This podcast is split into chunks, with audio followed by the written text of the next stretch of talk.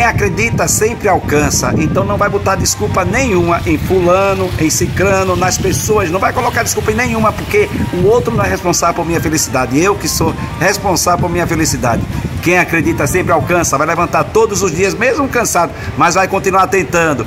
Quem acredita sempre alcança, porque não vai desistir, vai recomeçar quantas vezes for necessário. Vai criar um jeito diferente, se não está dando certo daquele jeito, vai tentar de outra forma. Quem acredita, quem quer, sempre alcança os seus objetivos e não vai ficar inventando desculpa o tempo todo. Você é responsável por sua felicidade. Se você acredita e deseja e quer verdadeiramente alcançar, você vai fazer de tudo, de tudo, e nenhum empecilho, ninguém vai atrapalhar esse sonho que você tem e deseja tanto, mas deseja tanto realizar. Sou eu, Padre Arlindo, bom dia, boa tarde, boa noite. Mas, menino, quem acredita sempre alcança, porque nunca, mas nunca vai desistir. E se de repente alguém chegar para atrapalhar, sempre vai dar um jeito de recomeçar, porque quem acredita sempre alcança. Mas, menino, oxo, oxo, oxo, oxo, oxo.